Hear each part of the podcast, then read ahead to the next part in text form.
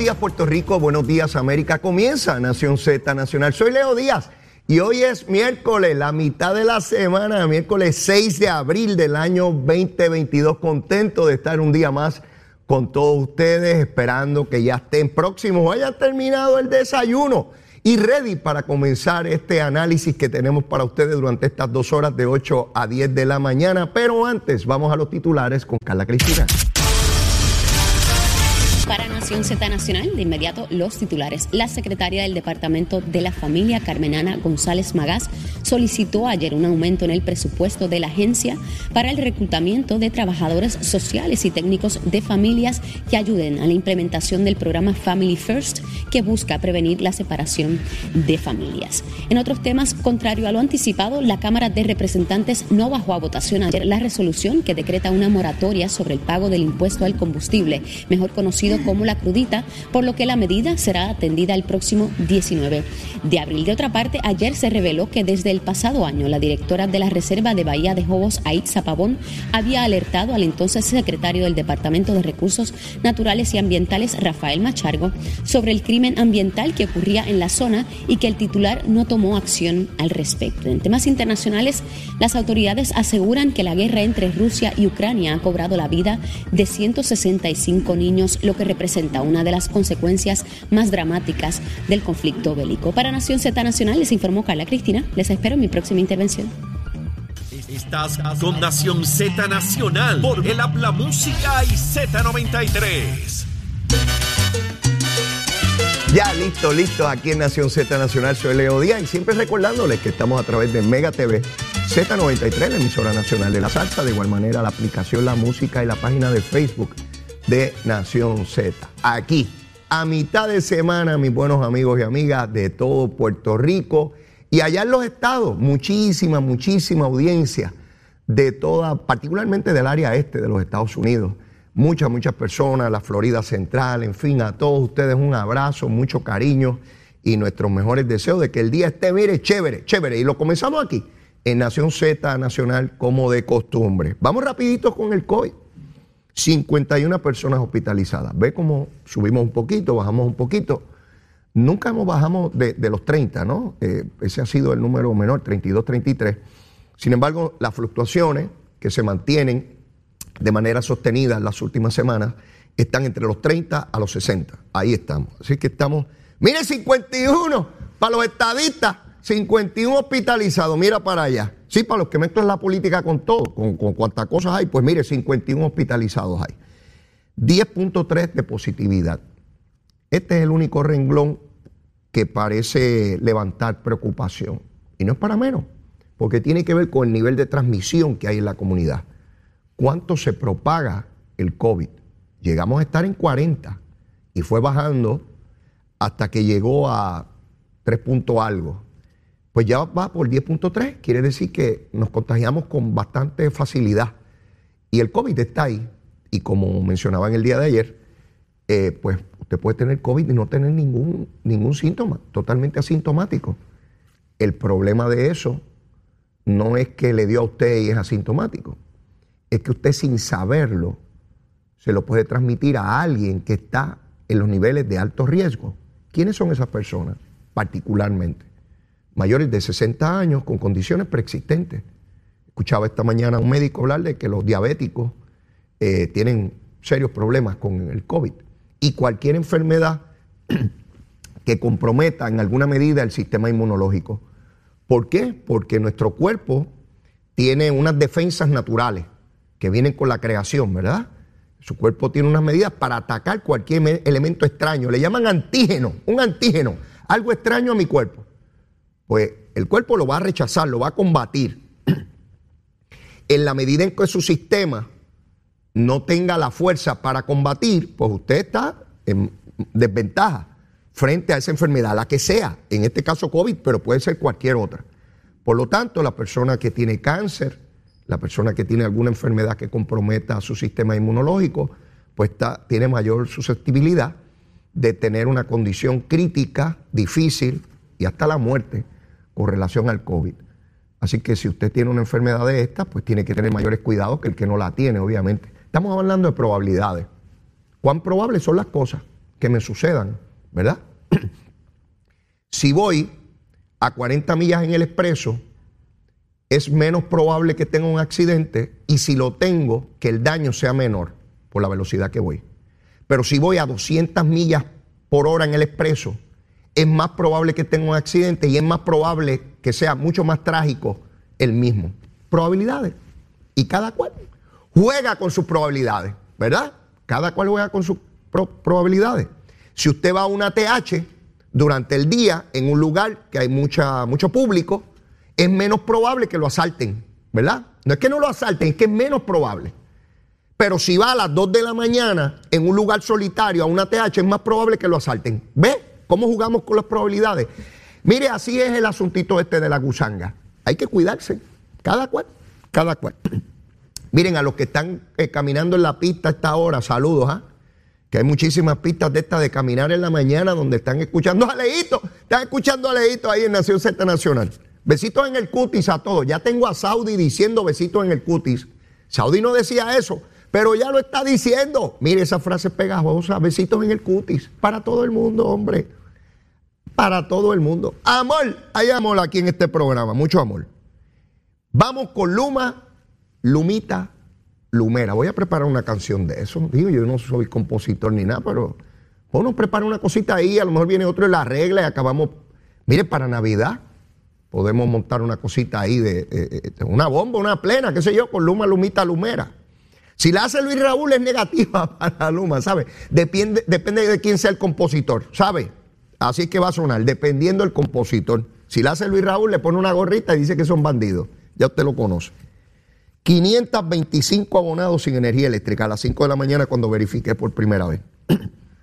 525. Verifiqué ahora, antes de comenzar el programa, 916. Subió un chililín, chililín, de 525 a 916. ¿Dónde está el mayor problema a esta hora? la región de Caguas. De los 916, 553 pertenecen a la región de Caguas. Muchachos de Luma, para Caguas, vamos a resolver eso tempranito, que si no llega Luis Raúl allí a empezar a gritar que, que no han pasado las cosas. Así que arreglar, arreglar eso rapidito a la gente de Luma. Bueno, vamos a los asuntos, a los asuntos de rigor, a los asuntos de rigor. Ustedes saben que eh, este lunes pasado se citó a medio gobierno a la Cámara de Representantes a explicar lo que había ocurrido en Salinas y cómo este gobierno ha permitido y clac, clac, clac, clac, clac. Pues allí llegó la secretaria interina de Recursos Naturales, llegó la jefa de acueducto, llegó el jefe de permiso, llegó la alcaldesa de Salinas, medio mundo estaba allí. Estaban todas las cámaras de televisión, estaban todos los legisladores, bien bonitos, fueron al beauty, estaban arregladitos con polvito y todo en la cara, y todo, todo el mundo bien arregladito. Cuando hay cámara hay que salir bonito, porque si no, si no, no votan por uno. Mire, yo no soy fotogénico, y yo se lo he dicho. Cuando corrí en campaña tenía que estar velando la foto, me parecía una iguana de palo. Si me retratan por el lado, se me ve como la gaita y parezco una iguana de palo. Ni yo votaría por mí después de ver una foto de esa. Pues los legisladores lo saben, los políticos lo saben. Mira, ponme, retrátame de este cantito, que se ve mejor este cantito. Y le retratan el cantito que quiere, para que se vea bonito o bonita. Pues estaba lleno eso allí, en la Cámara de Representantes. Justo cuando iban a hablar, cuando se supone que comenzara la vista, Tatito, el presidente de, la Cámara, dio por terminada la vista. No, no, no vamos a preguntar nada hoy. Pero mire, estamos. No, no, no vamos a preguntar nada hoy. Mire, de a momento, de a momento, de a momento, como dicen allá en el barrio, de a momento, se suspendió la cosa y dijeron que hoy miércoles se iba a citar una vista, una comisión total, debo decir, y les voy a explicar cuál es la diferencia. Aquello era una vista pública y convocaron hoy una comisión total. Cuando se, cuando se convoca una comisión total, es que están citando a los 51 representantes, no solamente a los miembros de la comisión, a todos, a ir a Salinas hoy. Ponerse las tenis, las botitas, ropita ligera, e ir para allá, para donde esté el mangle. Y que el lunes próximo iban a hacer una vista eh, eh, pública. Pues ¿saben qué? Convirtieron esa comisión total en una vista ocular. Y usted dirá, pero Leo, ¿y ahora qué es eso de vista ocular? comisión total y todo ese revoluleo. Bueno, pues ese revolú que crean los legisladores. Yo también estaba allí, ¿sabes? Yo viví en ese revolú. Mire, una vista ocular es solamente de los miembros de la comisión, no de toda la Cámara. Así que estaban citados todos al principio, lo cambiaron y ahora es vista ocular, ahora es miembros de la comisión nada más. ¿Por qué tanto cambia, cambia? ¿Por qué tanta improvisación? De momento tenían tanta furia por conocer la verdad, porque hay que conocer la verdad, hay que divulgar la verdad, la verdad nos hará libre, que mucha verdad, y seguimos con la verdad. Pero de día a momento no querían saber la verdad tan rápido. La quieren, pero no tan rápido, lentamente, como un suerito. Y entonces empieza a salir información bien interesante. A mí me fascina esta cosa del análisis. Porque usted ve cómo se entrelazan las cosas. Cómo una cosa tiene que ver con otra y cuál no tiene que ver. Mire, como en Plaza Sésamo, ¿cuál de estas figuras no corresponde a las demás? Yo veía Plaza Sésamo. Digo, ya grandecito, ¿sabes? Porque cuando yo, bien chiquitito, no existía eso. Era Gaby Fofo y Miliki. ¿Cuántos de ustedes se acuerdan de Gaby Fofo y Miliki? ¿Cuántos? Mire, usted le pregunta a los jóvenes de ahora, no saben quién rayo era Gaby Fofo y Miliki. Esa era la gente que nos hacía reír a nosotros. ¿Verdad? Todos ustedes recuerdan. Y Pacheco, ¿quién no se acuerda de Pacheco? Esos eran los de mis tiempos. Ahora no, ahora son electrónicos, unas cosas ahí que yo ni entiendo. No, no, no sé, no sé nada de eso. Pues resulta que empezó a salir información y yo quiero que producción eh, ponga en pantalla, para los que están por televisión, a los que están por radio, pues se lo voy a describir, un documento donde el municipio de Loíza, mírenlo bien, está ahí en pantalla, está ahí. ¿Lo están viendo? Miren lo que está ahí. Lo que se ha puesto en la pantalla de televisión para que vean cómo es la cosita. Yo lo tengo aquí en el celular. En el celular, lo tengo en el celular. Mire, esto es una carta que se emite el 20 de noviembre del 2014. Oigan bien la fecha, por favor, se lo suplico. 20 de noviembre de 2014. Esto es para Thanksgiving para el pavo del, del 2014, se emite una carta al ingeniero María Millán por parte de la secretaria municipal de Salinas, no de Orocovi, no de Arecibo, no de San Juan, de Salinas. Y dice, el municipio de Salinas no tiene objeción alguna a que el señor Ángel Cruz Hernández obtenga los permisos pertinentes para la instalación de servicio de energía eléctrica en un camper. El mismo se encuentra ubicado en la finca La Cuarta, área denominada Los Indios, en la comunidad Las Mareas, en Salinas. Díganme ustedes quién es el embustero aquí. Díganme quién es el embustero aquí. ¿Cómo es posible que la alcaldesa de Salinas, a menos de dos años en su posición, emitiera un documento de su municipio en el 2014 apoyando que se le dé energía eléctrica a un camper en el Mangle. Pero la alcaldesa le dijo a ustedes hace varias semanas atrás que ella no sabía lo que ocurría allí. Sí, porque esta alcaldesa no conoce su municipio. Esta alcaldesa no sabe dónde está Salina. Ella es alcaldesa de Salina, pero no sabe. Ella no sabe que se estaba cometiendo un crimen ambiental de esta naturaleza. Mire, no desde el 2020 cuando llegó Machalguito. Sí, no, no es con Machalguito. Machalguito no es un palguito, no es un pececito de eso. Sí, porque ahora la culpa de la humanidad la tiene Machalgo. Mire, Machalgo no soñaba ser, con ser secretario de Recursos Naturales en el 2014. Yo creo que ni había nacido. Yo tampoco había nacido en el 2014, ¿verdad que no? No se ría. No se ría. Esto es muy serio.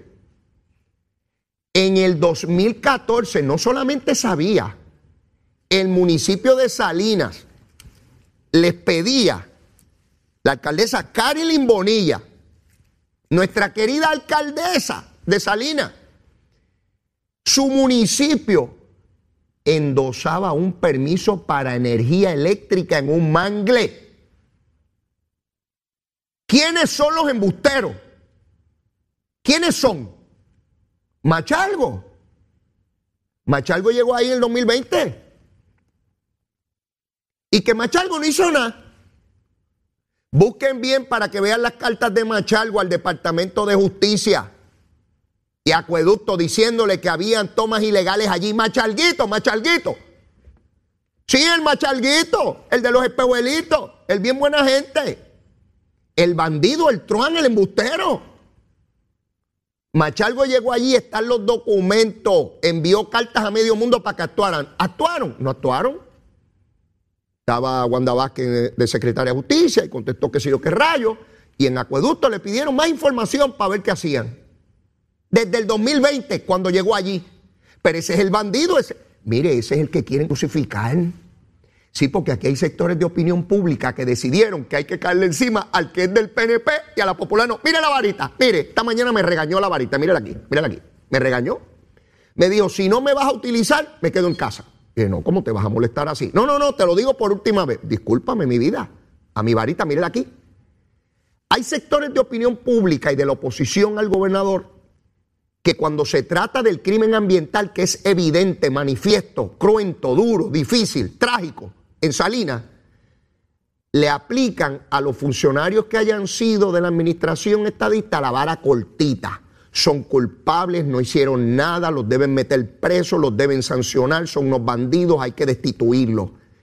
Pero si es la alcaldesa popular de Salinas que desde el 2014 permitía y endosaba y favorecía la instalación de energía eléctrica a camper en un mangle, la larga, mire aquí, la larga, la buena. Ella no sabía, ella no tuvo nada que ver, bendito sea Dios, era recurso natural, el Departamento de Justicia, era energía eléctrica, era acueducto, eran los marcianos, era la OTAN, era Ucrania, era El Salvador, era Daniel Ortega, era Fidel Castro, cualquiera, menos ella.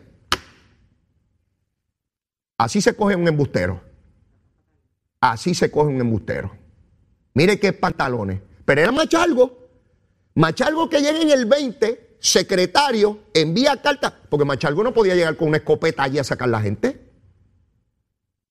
Personas que están en viviendas.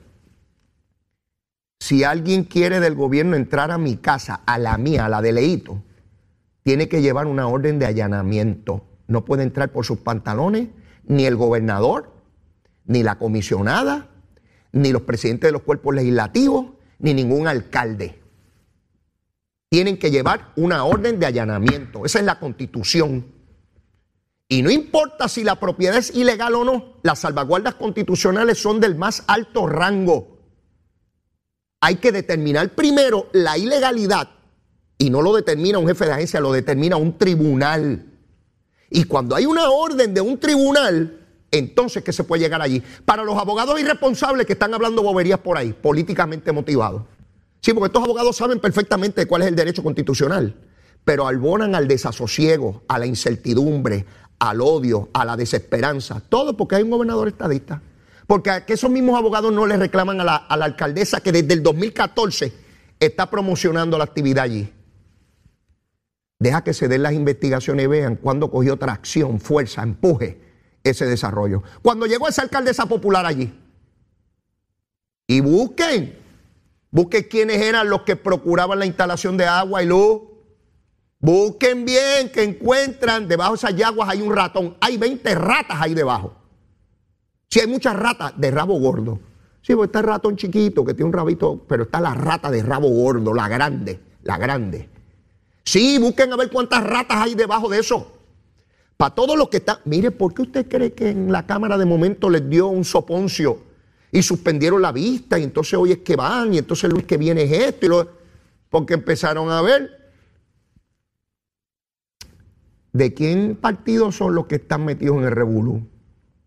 El consorcio que aprueba estas cosas es un consorcio con municipios del Partido Popular. Ahí está el hermano García Padilla en Cuamo. Ahí está el buen amigo de, de, de Calle, Orlando.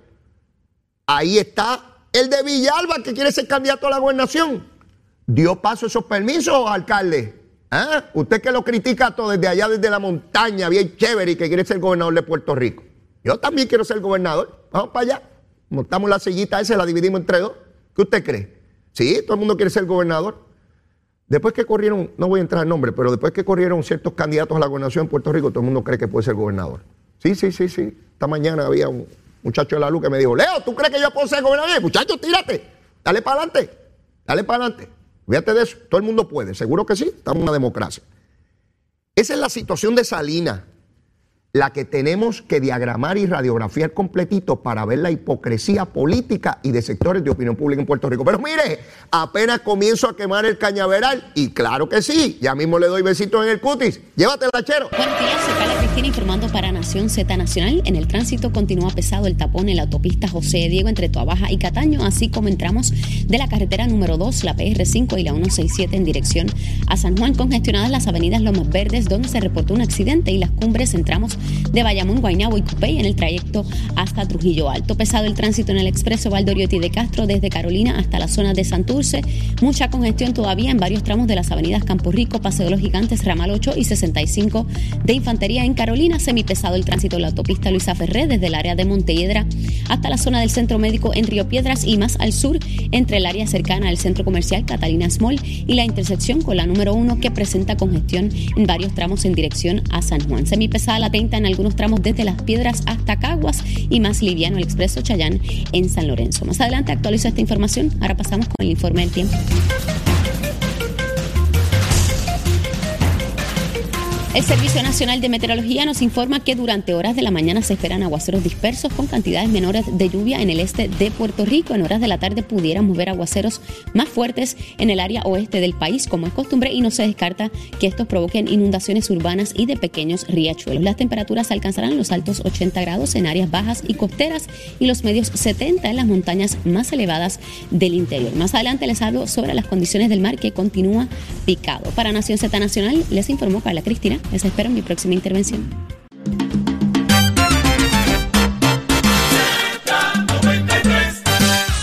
Noticias más habladas en Puerto Rico están tan, tan en Nación Z. Al aumento que se da o que se propone, ¿verdad? Para el CEO del el DMO. ¿Con qué se come eso?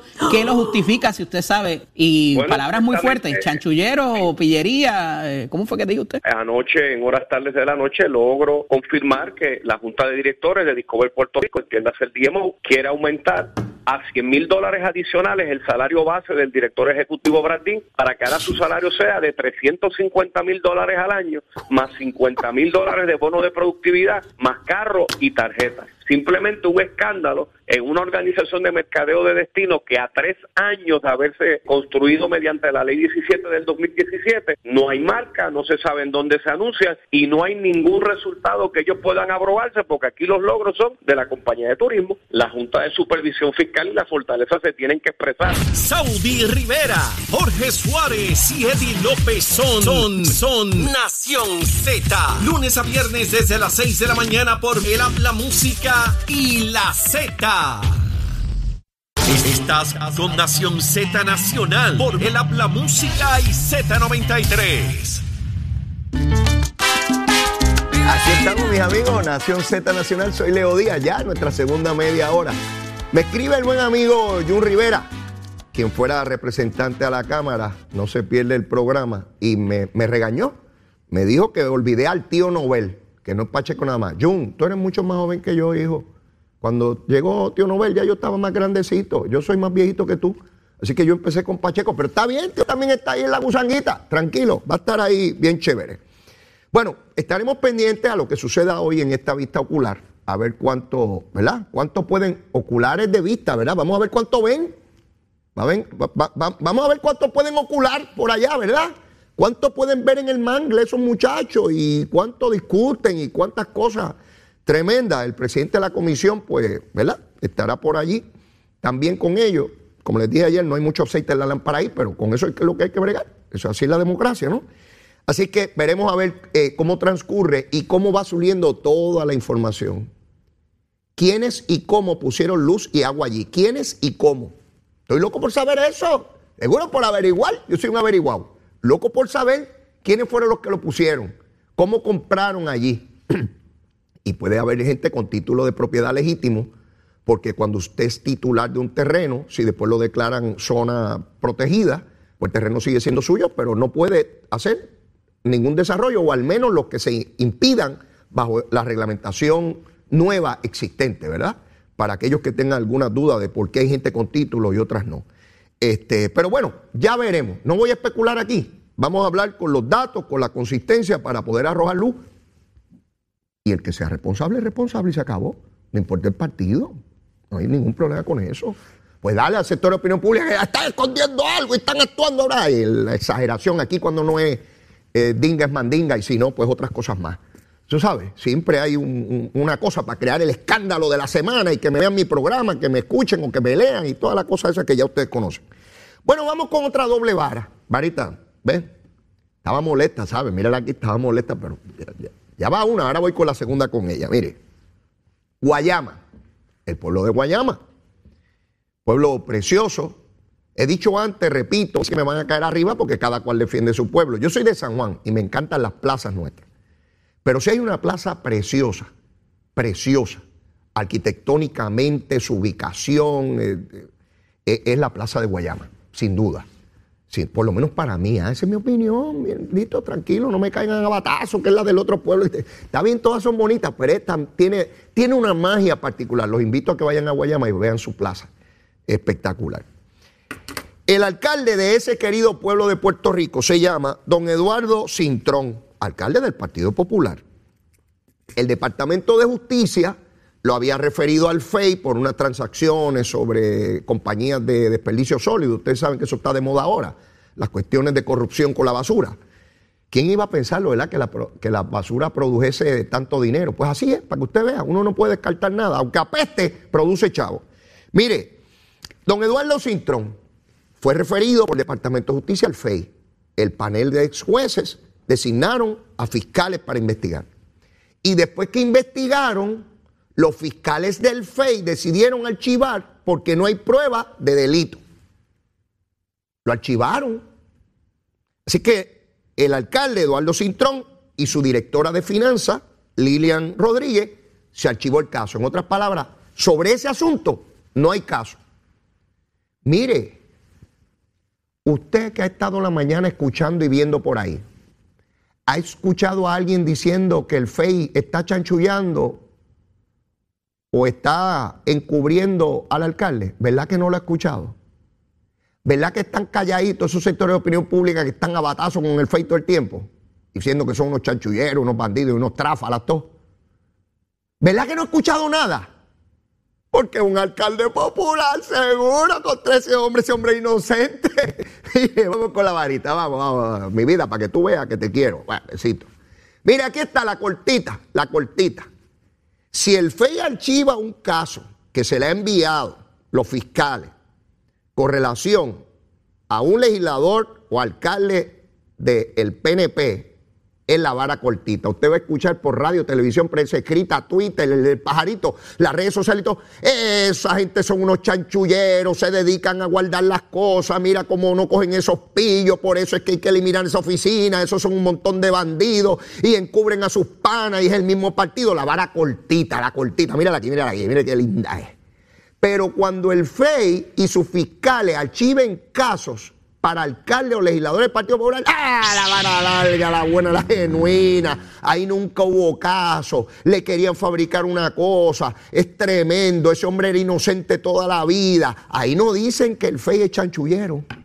¿Verdad que no?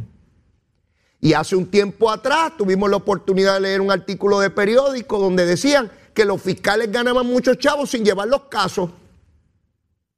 ¿Y por qué no le radicamos al alcalde popular? Porque como, lo, como ya los fiscales cobraron unos chavos, pues vamos a radicarle cargo para que cobren los muchachos. ¿Ven que no tiene que ver con eso? ¿Ven que lo que tiene que ver es con si se tiene prueba? Si se tiene prueba hay que llevar el caso. No quiere decir que va a prosperar, no hay, no hay garantía de eso, porque depende de quién. Esa es la visión de los fiscales. Pero después viene un juez, si es por derecho, o después viene un jurado, si es por jurado, que tiene que ser unánime. Mire, los corruptos de Puerto Rico, los corruptos de todos los partidos, en todos los partidos hay corruptos, en todos. PNP, popular, independentista, sí, porque para los independentistas se le procesó precisamente en el FEA un independentista. Ahora dicen que es popular, porque está la deshonestidad a tal nivel que aun cuando saben que el hombre eh, eh, eh, fue legislador del PIB, ahora lo niegan. Sí, sí, porque es que todo el mundo quiere limpiarse. Y los culpables y los corruptos son aquellos. Los míos todos son buenos. esos son los de mi partido, esos son buenos. Ninguno es pillo, ninguno es ratón. Ninguno es ratón. En todo, mire dónde está Mariana, metida en un lío en el FEI. Y Bulgo, señalada también. Mire, mi hermano, el que me diga que en su partido no hay pillo, me quiere coger de tontejo. Y estoy viejo para esa tontería, ¿sabe? Para que me cojan de tontejo. Así que el FEI tiene que llevar los casos que corresponda. Y final, mire, usted sabe lo que tiene que hacer los pillos, antes que se me olvide. Como ahora es unánime. Lo que tiene es que meter a alguien de su partido bien fanático en el jurado. Buscar la manera. Se, van recusando jurados y usted va viendo con ese parece de los míos, bien, bien PNP bien popular. Mételo ahí, con uno, con uno me basta, con uno que yo convenza, voy para la calle. Sí, mi hermano, así funcionan las cositas ahora aquí, ¿sabes? Para los que están con la gusanga de. Bueno, Aníbal Acevedo Vila salió por la puerta ancha porque había uno allí que dijo que ese hombre era inocente. Qué buena es la cosita. Y yo he sido acusado, ¿sabes? Así que yo sé lo que son los derechos y cómo funciona la cosita esta. Así que no voy a escuchar a nadie diciendo que el FEI hizo un chanchullo para sacar libre a Eduardo Cintrón. Eduardito, Eduardito, buenos días. Besito en el cuti, alcalde. Lo queremos, lo queremos. Por lo menos de esto no hay ninguna prueba, pero no puedo garantizar ni de usted ni de nadie, ni de usted ni de nadie, que no haya una situación, ¿verdad? No le estoy imputando nada a él. Lo que estoy diciendo es que, mire, les he dicho que ustedes me están viendo aquí de frente y saben lo que estoy haciendo, que usted no sabe a qué rayo yo me dedico cuando salgo de aquí. Usted no sabe. Igual que yo no sé de mi familia y de todo el mundo qué hacen después que no están frente a mí. Mire, así somos los seres humanos, somos figuras bien complejas, máquinas bien complejas. Y acaba gente haciendo cosas que uno jamás pensó que pudiesen hacer. Jamás. Y no tiene que ver con partidos ni ideología, no tiene que ver con nada de eso. Mire, en el colegio de, de peritos electricistas, se, acaba de dar un caso donde una empleada o directora falsificó cheques y produjo dinero, pagos para personas que habían tenido daño. Y todo era embuste. Más de 100 mil dólares. ¿Es del gobierno? No. No tiene que ver nada con el gobierno. Es una entidad privada, el Colegio de Peritos Electricistas. Mire, la cogieron y la electrocutaron. La cogieron. Sí, sí, la fundieron. Sí, se electrocutó. Estaba en el colegio de perito electricista, se puso a robar y le electrocutaron. Ya la arrestaron. Y a todos los que cogieron los cheques. ¿Son, ¿Son alcaldes? No, no son alcaldes. ¿Son legisladores? No, tampoco. ¿Pertenece al gobierno? Tampoco. Porque el elemento del dinero está donde sea. Y donde hay chavito y donde hay quesito, siempre un ratón. Pues ese chiquito más grande. Pero siempre un ratoncito, pues un arrierito chiquitito. O la rata grande de las cuales le hablé ahorita. Sí, los hay de todo. Hay más inteligentes los hay más brutos. Hay pillos brutos. Yo se los he dicho. Que pásame el dinero por ATH móvil, pero será, será tontejo. ¿Cómo va a poner eso para que el fiscal. Mira, aquí están los chavitos, de aquí llegó aquí. No hay que buscar más pruebas, y está ahí. Dele cinco años más por bruto. Sí, aparte de lo que diga el Código Penal, métale cinco años más por bruto, va, no sea bruto. Cuando vaya a robar, tiene que robar inteligentemente, si es que va a robar.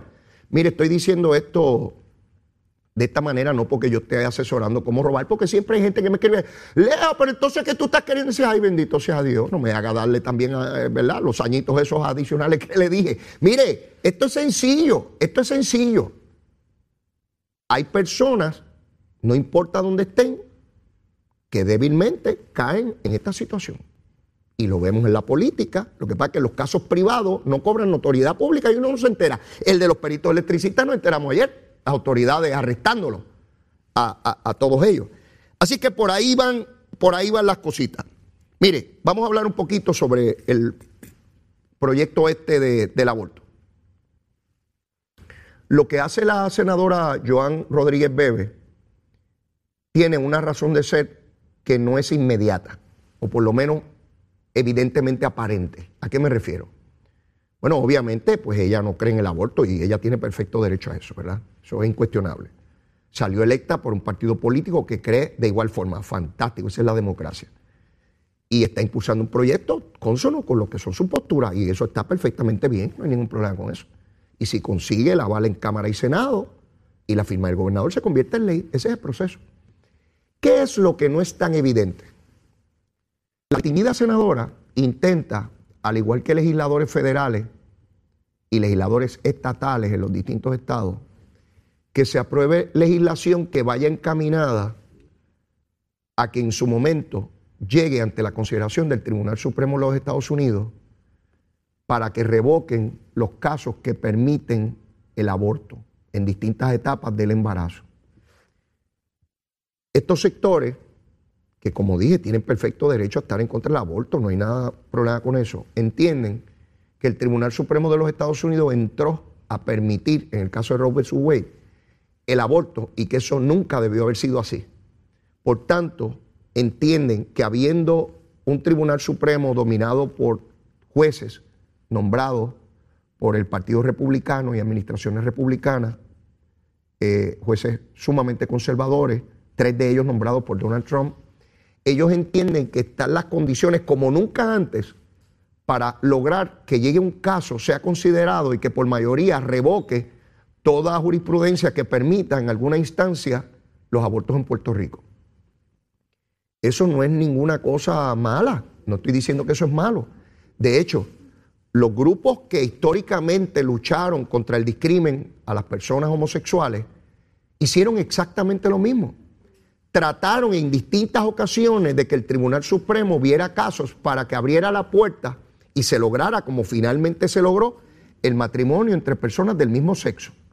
Así que lo mismo que es válido para los sectores que en su día procuraron y lograron eh, que el Tribunal Supremo se expresara en favor de las personas homosexuales al punto de reconocerle el matrimonio y con eso los derechos de herencia, de adopción y todo lo que viene con ese derecho primario, es la misma ejecución, la misma mecanismo procesal que están utilizando estos grupos que no quieren que haya eh, eh, o se permita el aborto en alguna etapa del proceso del embarazo. Ese es el proceso democrático que permite nuestra sociedad. Yo no voy a condenar uno y a favorecer otro. Ese es el derecho que tiene cada cual. Les voy a decir los estados que con mayor fuerza están impulsando este tipo de legislación para lograr esa determinación final del Tribunal Supremo. Estamos hablando de Texas, Nuevo México, Montana, Colorado, Oklahoma, Luisiana, Arkansas, Missouri, Kansas. Estos estados en el, en el sur de la nación son estados tradicionalmente eh, conservadores, republicanos, y como les dije, están intentando este cambio por parte del Tribunal Supremo de los Estados Unidos. Y Puerto Rico no iba a ser la excepción. Los grupos que creen de esa manera van a impulsar de igual forma esa legislación. De momento no viene una legislación que lo prohíba en su totalidad. Esto es por, por, pasos, por etapas. Y se va ganando terreno. Es como el juego de fútbol. Usted va ganando yardas en el camino. Y, y eso es lo que veo aquí. Un esfuerzo la semana 22 de lograr una prohibición y abrir la puerta a mayores prohibiciones futuras. No necesariamente con esta legislatura, que todos sabemos que tiene altas altas divisiones, debo decir, porque en el Senado el Partido Popular no tiene mayoría absoluta. Entonces necesita el concurso de dos partidos de minoría para poder eh, viabilizar legislación. En la Cámara el Partido Popular tiene justo la, la, cantidad requerida, que son 26 votos. Así que cualquier legislador del Partido Popular que no vote a favor en Cámara, ya no hay viabilidad de la legislación y se tendría entonces, al igual que en el Senado, procurar votos de otro partido político. Y el gobernador es de un partido distinto al de los dirigentes legislativos. Así que el panorama no solamente de gobierno compartido entre el Ejecutivo y el Legislativo, es que incluso al interior del Senado es un gobierno compartido. Para que Dalmau fuera presidente necesitó dos votos adicionales de su delegación y ahí está el voto de la senadora eh, Joan Rodríguez Bebe y eh, eh, del senador independiente Vargas Vidot.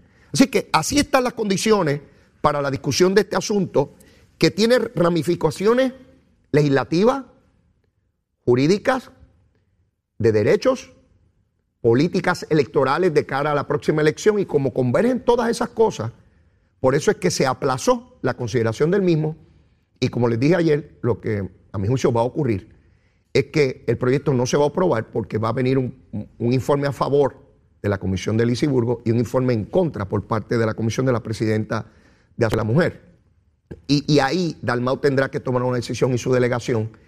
Si siguen adentrándose en un laberinto político dentro de su colectividad, lo cual no es satisfactorio en esta etapa, en ninguna, pero particularmente en esta, eh, o si siguen adelante y, quien único gana en ese ejercicio, quien único gana es la eh, senadora Joan Rodríguez Bebé, porque su base política va a entender que está haciendo el trabajo, no solamente haciéndolo, sino logrando y siendo efectiva eh, con el mismo. Ya está Gabriel Rodríguez Aguiló aquí en el estudio, hay muchos temas que discutir con él, ya está libre de COVID, ¿ah? ya no contagia a nadie, está el hombre, mire, eh, listo para la batalla como corresponde. Así que queda cañaveral pero les aseguro que no por mucho tiempo. Lo vamos a quemar de manera inmediata. ¡Llévatela, chero! En el tránsito continúa pesado el tapón en la autopista José Diego entre Toabaja y Bayamón, así como entramos de la carretera número 2, la PR5 y la 167 en dirección a San Juan. Queda algo de congestión en las avenidas Lomas Verdes y Las Cumbres. Entramos de Bayamón, Guaynabo y Cupey en su trayecto hacia Trujillo Alto. Pesado el tránsito en el expreso Valdoriotti de Castro desde Carolina hasta la zona de Santurce. Congestión en varios tramos de las avenidas Campo Rico, Paseo de los Gigantes, Ramal 8 y 65 de Infantería en Carolina y semipesado el tránsito en la autopista Luisa Ferré Entramos desde el área de Montelledra hasta la zona del Centro Médico de Río Piedras. Congestionada la número uno en varios tramos en dirección a San Juan, moderada la 30 en Juncos, Gurado y Caguas y más liviano el expreso Chayán en San Lorenzo. Más adelante actualizo esta información. Ahora pasamos con el informe del tiempo. El Servicio Nacional de Meteorología nos informa que hoy continúa vigente el riesgo moderado de corrientes marinas para todas las playas de Puerto Rico, excepto las de la zona sur de Rincón. El mar continúa picado con olas de hasta 5 pies provocadas por el viento que se mueve a una velocidad de hasta 20 nudos. Por ello se exhorta a los operadores de pequeñas embarcaciones a que ejerzan precaución al navegar. Más adelante les hablo sobre las condiciones del clima para hoy. Para Nación Z Nacional les informó Carla Cristina. Les espero mi próxima intervención.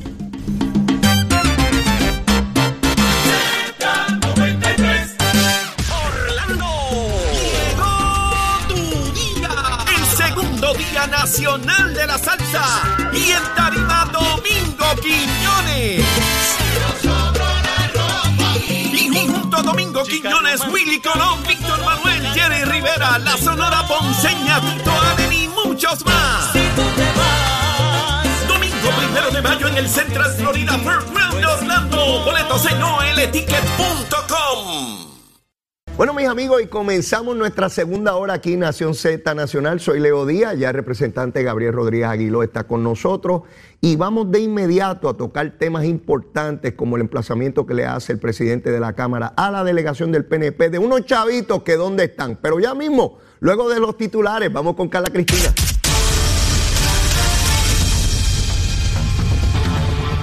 Buenos días, soy Carla Cristina informando para Nación Z Nacional.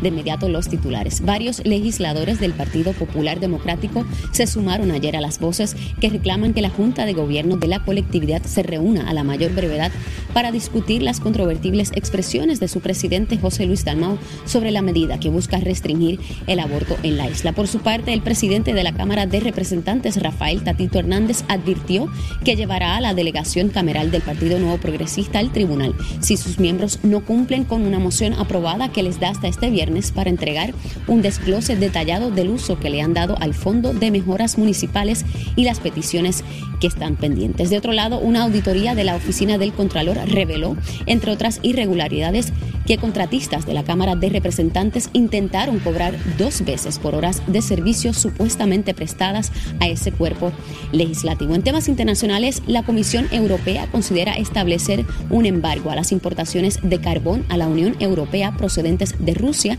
y cerrar los puertos europeos a los barcos operados por rusos como parte del quinto paquete de medidas en respuesta a la invasión de Ucrania por parte del ejército de Vladimir Putin. Para Nación Z Nacional les informó Carla Cristina. Les espero en mi próxima intervención. Hablándole claro al pueblo. Nación Z Nacional, soy Leo Díaz. Buenos días a todos. Leo Díaz, en Nación Z Nacional, por la Z. Comenzamos, comenzamos aquí nuestra segunda hora en Nación Z Nacional y como le señalé, ya Gabriel Rodríguez Aguilo está con nosotros. Gabriel, buen día, saludos, ¿cómo estás? Estoy bien, gracias a Dios, Leo. Buenos días para ti, buenos días para todos los amigos y amigas que te sintonizan a través de todas las plataformas en Nación Z. Estoy bien libre de COVID. Qué bueno, qué bueno, qué bueno. Me preocupé, me preocupé, pero rápido supe que estabas asintomático, pero obviamente tomaste las medidas que corresponden, notificaste públicamente, así que todo el mundo tuviese la oportunidad de tener los cuidados si habían estado sí, eh, eh, cerca de ti, pero todo bajo control ya. Todo bajo control y, y, ¿verdad? Uno dándole un poco para atrás a la película. eh, pues bien difícil en el caso mío, que estoy eh, en contacto con tanto eh, público y en lugares. Así es. Es un poco difícil, pero dando un poco para atrás a la película, yo creo que cuando yo llegué a Puerto Rico el domingo en la tarde ya había pasado el periodo este de contagio, porque de ahí en adelante, pues no, no, he tenido ninguna notificación de personas que estuvieron cerca de mí, por ejemplo, en el mensaje del gobernador, en la sesión de ese día, aquí en Nación Z, que estuve contigo ah, por la mañana, De, de, algún contagio. Así que gracias a Dios, pues, pues no pasó a mayores y, y lo pasé tranquilo en mi casa. Eh, atendiendo las calabazas eh, y atendiendo otros asuntos, otros asuntos. lo vi, lo vi. Oye, esas calabazas se ven extraordinaria. Eso, eso es cosechado por ti, ¿verdad? Correcto, correcto. Nosotros, pues, me, entretengo un poco cuando tengo tiempo, eh, tengo un, tengo terrenito y, siembro dos o tres cositas y, me entretengo, me entretengo. Oigan bien, oigan bien. Este legislador manda y va. Vaya y siembra y todo. ¿Cuántos legisladores siembran? Digo, a lo mejor siembran otras cosas, pero estoy hablando de, de, artículos, de, artículos no, de, alimentos, de alimentos.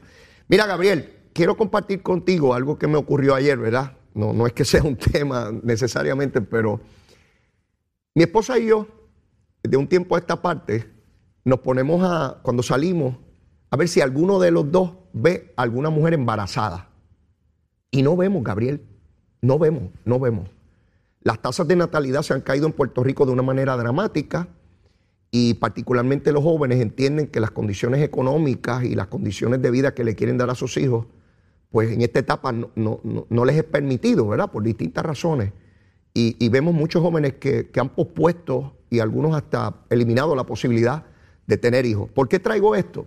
Porque ayer estoy en un restaurante en el área de Atorrey y entra esta pareja joven con unos gemelitos, preciosos, preciosos. Están en esta etapa de los cachetes que uno lo que quiere es apretarlos, ¿verdad?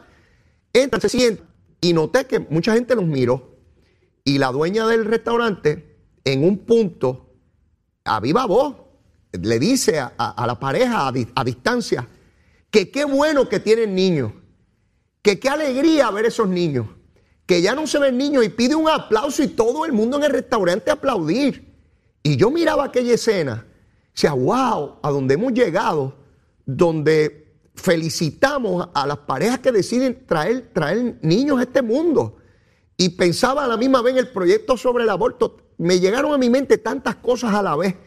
Una población, pero, pero Gabriel, todo el mundo aplaudiendo contento. Eh, aquella, aquella situación que destacaba, porque ella sintió lo mismo que sentí yo y me imagino que la mayoría de los que estábamos allí, niños, niños, mira dónde hay niños. Este, no sé si has tenido la oportunidad de, preguntarte lo mismo o, de estar en situaciones como esa. No he estado en esas situaciones, pero ciertamente tienes mucha razón, ya eh, bien escasas eh, las mujeres embarazadas que uno pueda ver. Por ejemplo, en Ciales hay un CDT que, da eh, tratamiento a madres embarazadas y demás, el programa del gobierno. Y, antes se veía en la mañana, cuando uno va camino al pueblo, uno, uno veía muchas eh, madres con sus niños en los coches o, damas embarazadas. Y honestamente ya no, no, se ven, o sea, no, no es tan, tan recurrente eh, el verlas allí camino al CDT para recibir tratamientos o, atender a sus niños para la vacunación y demás. Eh, eh, es, un, es una realidad que tenemos en Puerto Rico. Eh, lo he discutido aquí contigo. Sí. Hace unos años atrás, cuando yo empecé la legislatura, presidí la Comisión de Salud y los nacimientos estaban sobre 50 mil al año. Ahora apenas está en 22, 23 mil al año. el, número dramático es en las escuelas, Leo se gradúan más de cuarto año de los que entran a kindergarten en las escuelas. Y eso nos está planteando y nos estamos haciendo de la vista larga, eh, como con otros problemas que, se ven, los, tenemos en nuestras narices y no nos percatamos. Y es que eh, estamos, vamos a tener una población en 10, 15 años de adultos mayores, no de niños. No, no, no, no tenemos que preparar escuelas para los niños, tenemos que preparar espacios para, para, para adultos mayores, donde, donde puedan estar, tener calidad de vida, donde puedan tener un punto de encuentro. Y, eso nos plantea un gran reto como gobierno de cara al futuro. Eso, eso que plantea, probablemente necesitemos muchas menos escuelas o escuelas vacías y muchas más égidas. Eso plantea unas situaciones inmensas que tienen que resolver los problemas. ¿Y tú sabes lo que se me parece? A cuando los gobiernos le daban la pata a la lata de, de la deuda y todo el mundo decía, bueno, pues yo resuelvo ahora y que venga el próximo gobierno hasta que llegamos a la quiebra. Y un poco estamos a punto de una quiebra poblacional, una bomba demográfica que no queremos atender y, situaciones como la de ayer, parecía de una película, Gabriel, donde empieza a aplaudir la gente en un restaurante porque llegó una pareja con niños y felicitándolo porque nacieron criaturas. Eh, eh, parece de una película, pero nada, quiero ir contigo al, tema que, sé que, te ocupa en la Cámara de Representantes.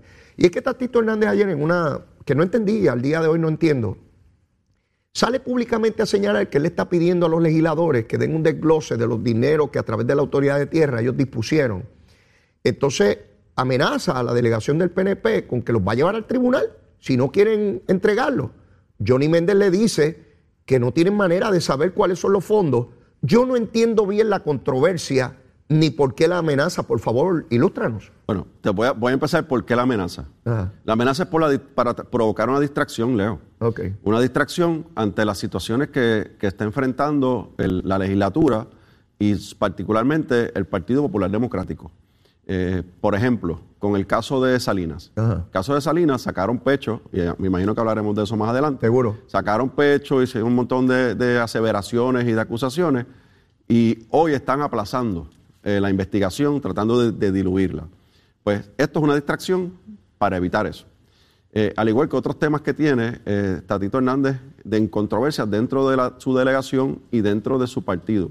Para Tatito poder aprobar legislación, tiene que mirar hacia las minorías y ver dónde estamos nosotros con los proyectos para ponerlos en el calendario de votación final. Ayer se votaron solamente cuatro medidas que eran concurrencia, o sea, que eran medidas que ya habíamos votado anteriormente y en el proceso sufrieron unas enmiendas y regresaron a, la Cámara.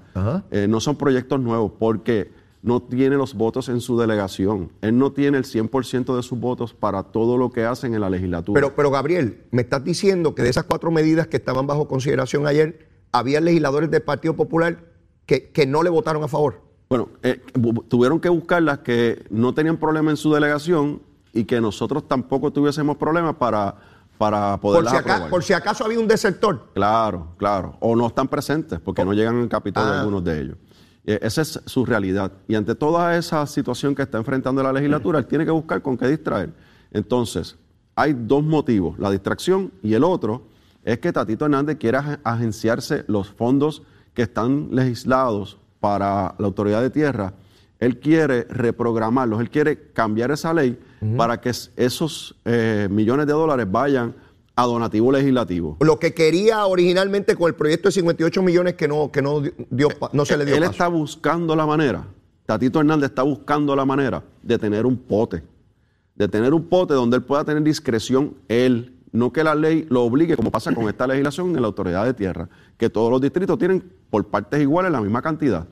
Él quiere tener el pote él para él tener el poder irse a hacer campaña por los pueblos y, a los legisladores que son eh, de su confianza, como él ya ha dicho, pues darle, darle su dinerito y los que no son de confianza, pues no darle nada. Eso lo puedo entender, pero ¿por qué amenaza al PNP? Bueno, porque entonces está provocando la crisis para justificar la legislación que él está presentando, que es para mover esos fondos de la autoridad de tierra, que se dividen en partes iguales, para ponerlo en un pote en donativo legislativo. ¿Por qué en donativo legislativo, Leo? Porque eso es por legislación y el que tiene control de ese pote son los presidentes legislativos. Pero todavía hay algo que no acabo de entender. ¿Por qué él le está pidiendo a la delegación del PNP que desglose cada legislador de distrito cómo dispuso de los dineros? Y Johnny Méndez le contesta, no tenemos acceso a eso, no sabemos la cantidad de dinero que es, no sabemos dónde fueron asignados. Y entonces parecería, Tatito da la impresión, con lo que está haciendo, de que el PNP le está escondiendo algo de una información de corrupción. Eh, esa, es la implicación. Eso es lo que él quiere, eso es lo que quiere proyectar, que nosotros no somos transparentes en la dirección del PNP. Eso. Pero para, para, que Tatito lo sepa, por si no lo sabe, se lo informo aquí en Nación Z, porque sé que se, están pegados a este programa, es que ya nosotros, la delegación del PNP, un medio de comunicación nos los pidió. Una división esta investigativa nos los pidió. Y nosotros todos le dimos un desglose al medio. Cada legislador del PNP de distrito le dio un desglose al medio de los fondos que habíamos eh, eh, no asignado, sino que habíamos recomendado, porque nosotros lo que hacemos es recomendar de los fondos que yo tengo asignado de la Autoridad de Tierra para el Distrito 13, que es el que yo represento, de ese fondo yo identifico cuáles son las necesidades de mi distrito y hago unas recomendaciones a la Autoridad de Tierra para que se haga el desembolso o el proyecto, pues, pues, pues vamos a tomar tu caso, vamos vamos a tomar tu caso. Tú sabes las recomendaciones que hiciste y están documentadas porque eso no es hablado, eso es por un documento. Y el estado de cada una de ellas. Exacto. cuáles se completaron, cuáles están en proceso. ¿Y, y, le enviaste a Tatito tu relación de, peticiones o no? No, se lo enviamos al medio de comunicación. ¿Y por qué a Tatito no? Porque Tatito lo que está buscando es, porque él siempre, él siempre busca la manera de, de abrir puertas de cara al futuro. Y como yo no confío en, en sus estrategias y sé que, que algunas son bien maquiavélicas, pues nosotros lo que estamos diciendo, eso está ahí en la autoridad de tierra, porque ya él lo pidió a la autoridad de tierra, que es donde tiene que pedirlo, Leo. ah, o sea que él, si se lo pide a la agencia, pues la agencia gubernamental se lo provee y él sabe cada legislador que sometió. Claro, pero, pero Tatito se lo pide con una carta de él como presidente, como si fuese un dictador. Y ese no es el proceso. No, ese no es el proceso. Él tiene que, tener el aval del, cuerpo. Del pleno, con una resolución. Y esa resolución le da la autoridad y la facultad constitucional para hacerle requerimiento a la Él envió una carta, porque yo soy presidente de la Cámara y me tienen que dar lo que a mí me da la gana. Así mismo, así mismo. Entonces, el secretario de Agricultura le contesta que esos fondos de infraestructura en la Autoridad de Tierra están en medio de una auditoría, están en un proceso de auditoría, están en un proceso de, certificación de fondos, porque no, las cuentas no estaban separadas y unos asuntos administrativos que, el secretario ha reconocido que, que están atendiendo porque no estaban en orden. Mm. No es que hay actos de corrupción, sino que no estaban eh, de forma eh, simple para poderlo entender o poderlo demostrar de cada distrito cuánto tiene y cuánto se ha gastado. Yo, entiendo todo eso, Gabriel. Mira mis dos centavos de análisis. Sí, pero, pero déjame decirte algo, Leo, porque yo no tengo, no tengo nada que ocultar.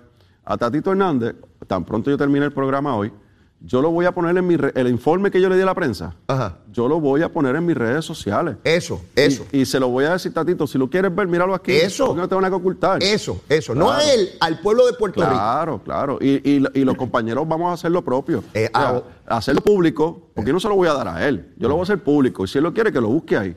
Y ya, se acabó. Fantástico. ¿Sabes por qué? Y me parece muy sabia la determinación porque si no va a ocurrir lo mismo que con las nóminas bajo la administración anterior, que Eva Prado las pedía, eh, no se las daban en la legislatura, ella fue a los tribunales y si tengo que ir al tribunal para pedirte algo que debiste haberme dado, es que estás escondiendo algo. Y esa es la implicación de Tatito. Pero algo importante, Leo, lo que yo le puedo dar son las cartas que yo hice la recomendación. Claro, porque eso es lo, que, eso es lo único que tiene un legislador, no es más nada. Las cartas que di de recomendación. Ah, que si yo recomendé, por ejemplo, la reparación de o un muro de contención para evitar un derrumbe en una comunidad. Ajá. Pues yo recomendé ese proyecto. Claro.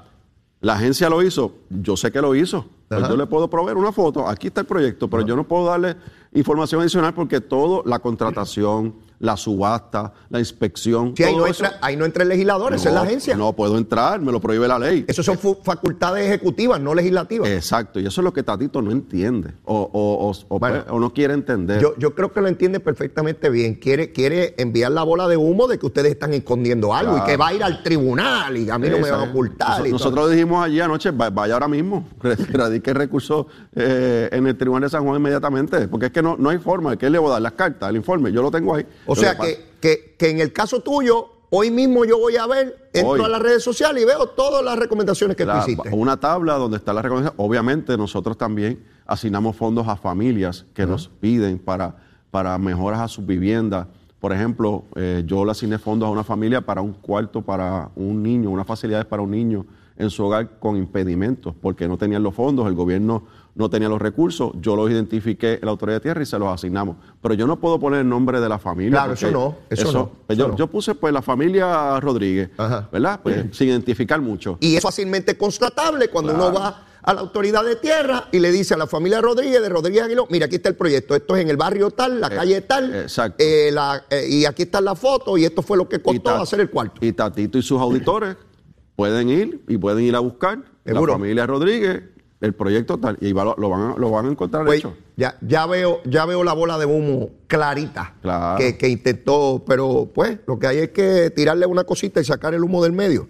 Mira, eh, quiero que hablemos un poquito sobre el caso de, de Elizabeth Torres. Veo en la opinión pública, Gabriel.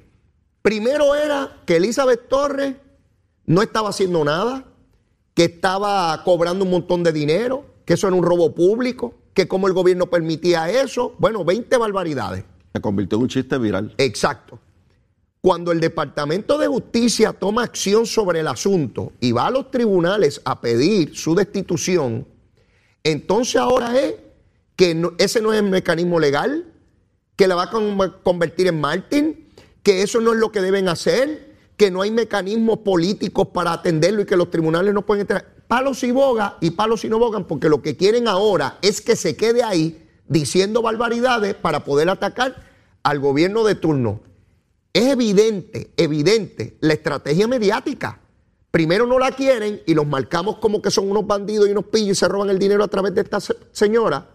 Pero ahora es que no la pueden sacar porque el mecanismo que hicieron es un disparate y es mejor que la tengamos ahí para que esté todo el cuatrenio diciendo cosas. ¿Estarías de acuerdo conmigo en esa interpretación mediática? Definitivamente. Todo es una agenda en contra de la, de la, de la igualdad y la estadidad. Todo. Todo lo que puedan hacer para desvirtuar la política pública, pero sobre todo desvirtuar lo que es el reclamo del pueblo que fue libre y democrático en la urnas con un 52.6%, lo van a hacer porque hay una agenda ideológica detrás de mucha gente que tiene posiciones claves, no tan solo en los medios, sino en otras posiciones gubernamentales también.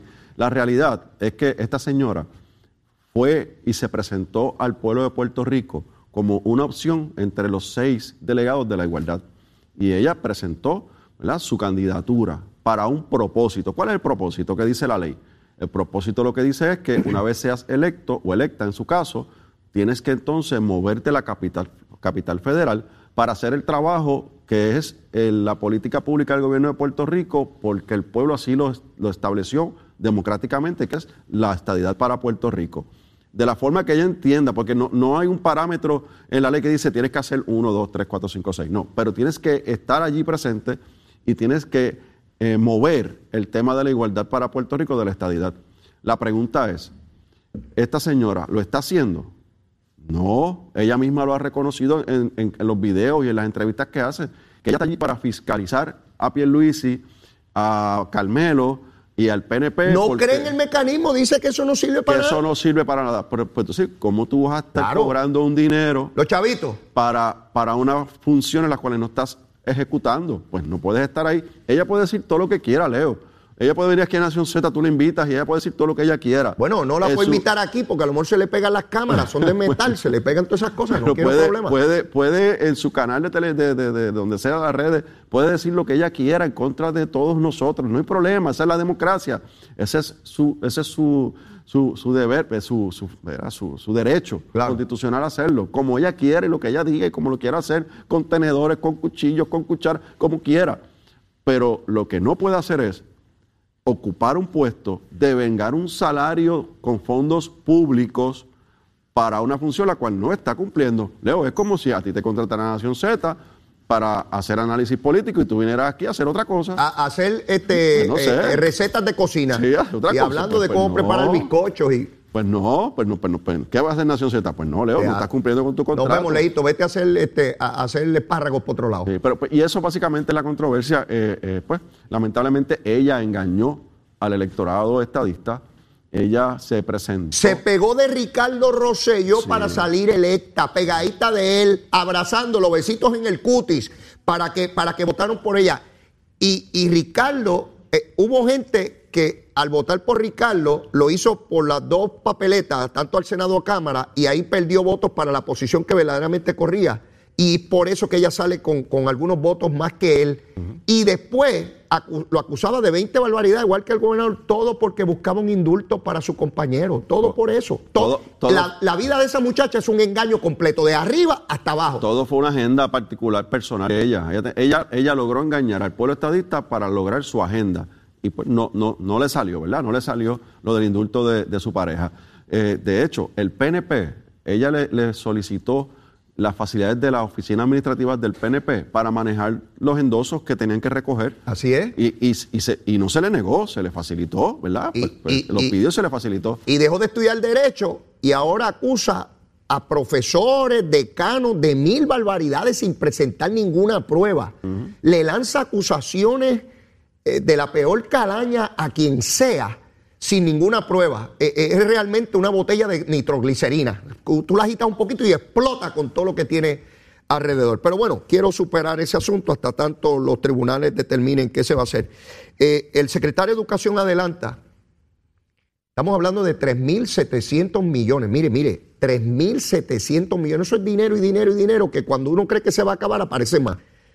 Para, las escuelas de Puerto Rico, el secretario adelanta que van a ser escuelas especializadas. Yo contento con eso, contentísimo, porque cuidado que a través de las décadas se piden escuelas especializadas, ¿no? Para potenciar la capacidad de jóvenes en distintas áreas. El secretario de Educación, con toda seguridad, eh, Gabriel, será el secretario de Educación que más dinero haya tenido disponible para el sistema en la historia de Puerto Rico, Gabriel. Y, es un gran reto, ¿verdad? Eh, la, ejecución, que ese dinero llegue al lugar donde debe, debe llegar, ¿no? Eh, es el gran reto que tiene el secretario.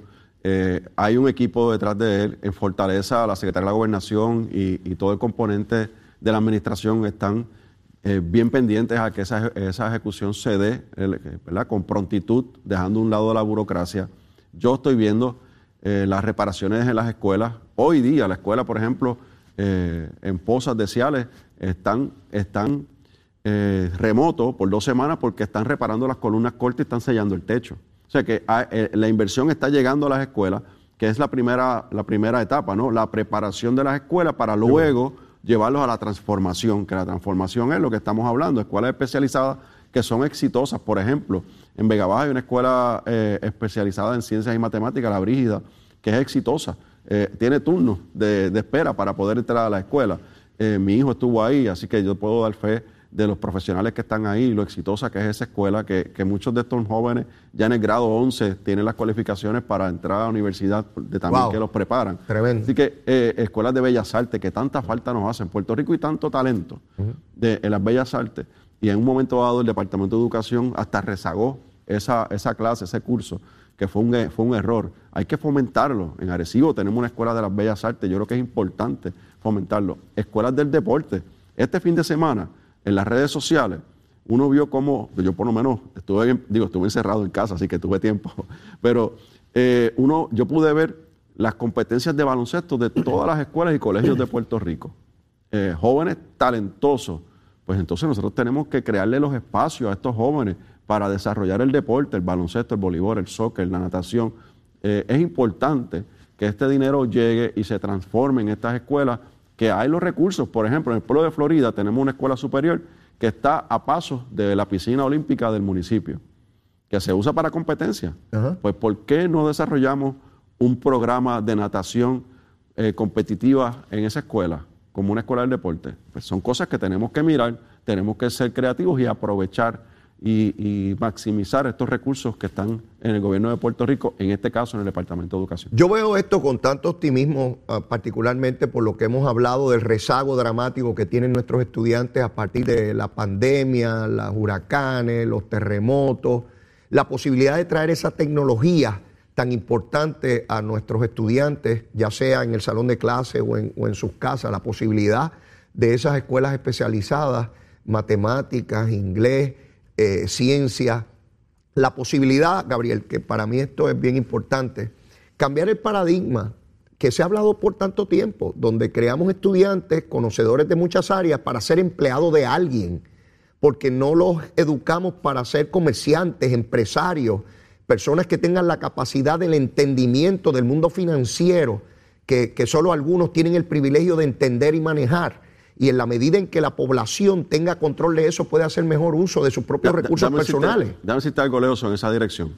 Como legislador de distrito, yo he recibido dos peticiones de dos escuelas. Una, la Escuela Superior Juan Antonio Correger de Ciales, que el maestro de, arquitectura y robótica eh, tenían el título, pero no tenían el robot. Me pidieron que si podía ayudarlos con un robot, le asignamos más de 5 mil dólares, compraron el robot y hoy son el, programa número uno en Puerto Rico, van a representar a Puerto Rico en Atlanta en los próximos meses. Con fondos de esos, de los que están criticando, de los que Tatito quiere averiguar, eh, le asigné los fondos para comprar ese robot. Pues tenemos un grupo de jóvenes que, que se están interesando, se insertan y, quieren estar en la escuela porque tienen programas distintos a los que tradicionalmente vivimos tú y yo en las escuelas públicas. Eh, y eso es lo que tenemos que hacer. Y el otro es una escuela eh, secundaria donde me están pidiendo los fondos para un programa de costura. Y a mí me dicen, ah, por un programa de costura. La gente no sabe lo, el negocio que es ser un diseñador en Puerto Rico en este oh, momento. Mire, mi hermano. Y es lo que tenemos que cultivar en esos jóvenes. Si a mí me dijeran, mira, Leo, este, está fulano de tal en tal sitio que hace trajes a la medida, puertorriqueño, está levantando esto a un costo módico, competitivo con lo que te cobran en una tienda, pues yo voy a ir allí a hacerme un traje a la medida, el trajecito de leíto bien chévere, como el monito de Santurce. ¿Sabe? E, ese tipo de cosas. Alguien le dice, ah, pero ¿cómo que en costura? Caramba, puede montar su propio negocio, su propio ingreso, producirlo aquí y quién sabe si la posibilidad de exportar su producción fuera de Puerto Rico. Eh, eh, nada, son mil cosas que tenemos que cambiar los paradigmas. Yo veo la tecnología, Gabriel, donde antes era solamente entre el maestro y la cosa. Yo veo niñitos con maquinitas aprendiendo matemática y jugando a la vez. ¿Qué mejor que entretenerme y a la misma vez aprender? Eso no era posible cuando yo me criaba. Y lo que yo digo, Leo, eh, nosotros tuvimos que leer la charca. Algunos buscamos el resumen para no leer el libro. Así es. pero, pero la realidad es que Ahora tú puedes hacer al niño o al joven leer la charca, pero lo puedes hacer buscando información en las redes sociales, buscando información en, los sitios estos de, búsqueda, eh, eh, haciendo proyectos interactivos, presentaciones.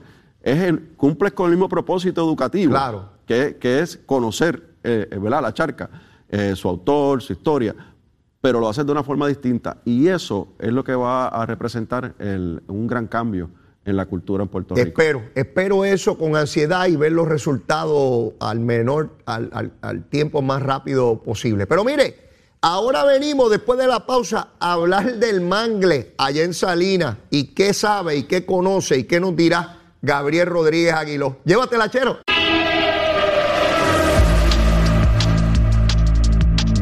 Buenos días, soy Carla Cristina informando para Nación Z Nacional. En el tránsito se reportó un accidente en la autopista José Diego en dirección a Bayamón poco antes de la intersección con la PR5, por lo que el tránsito está pesado en esa zona, al igual que más adelante desde la zona industrial Yamelia y la entrada al túnel Minillas en Santurce. Se reportó un accidente también en la avenida Los Más Verdes, cerca de la intersección con la avenida Los Filtros, por lo que hay algo de congestión en el área. Pesado el tránsito en el expreso Valdoriotti de Castro en la zona de Carolina y moderado en el área de Santurce. Congestionados algunos tramos de las principales avenidas de Carolina y fluyendo con normalidad el tránsito en la autopista Luisa Ferré entre Caguas y San Juan. En la carretera número 1 se reportó también un accidente poco antes de la intersección con la 52 y la 30 en dirección de San Juan a Caguas, por lo que el tránsito está pesado en esa zona. Cómoda la 30 en Caguas, Gurabo y Juncos y pesado un tramo entre las piedras y la entrada a Humacao y liviano el expreso Chayán en San Lorenzo. Más adelante actualizo esta información. Ahora pasamos con el informe de tiempo. El Servicio Nacional de Meteorología nos informa que durante horas de la mañana se esperan aguaceros dispersos con cantidades menores de lluvia en el este de Puerto Rico. En horas de la tarde pudiéramos ver aguaceros más fuertes en el área oeste del país, como es costumbre, y no se descarta que estos provoquen inundaciones urbanas y de pequeños riachuelos. Las temperaturas alcanzarán los altos 80 grados en áreas bajas y costeras y los medios 70 en las montañas más elevadas del interior de la isla. Más adelante les hablo sobre las condiciones del mar que continúa picado. Para Nación Z Nacional les informó Carla Cristina. Les espero en mi próxima intervención.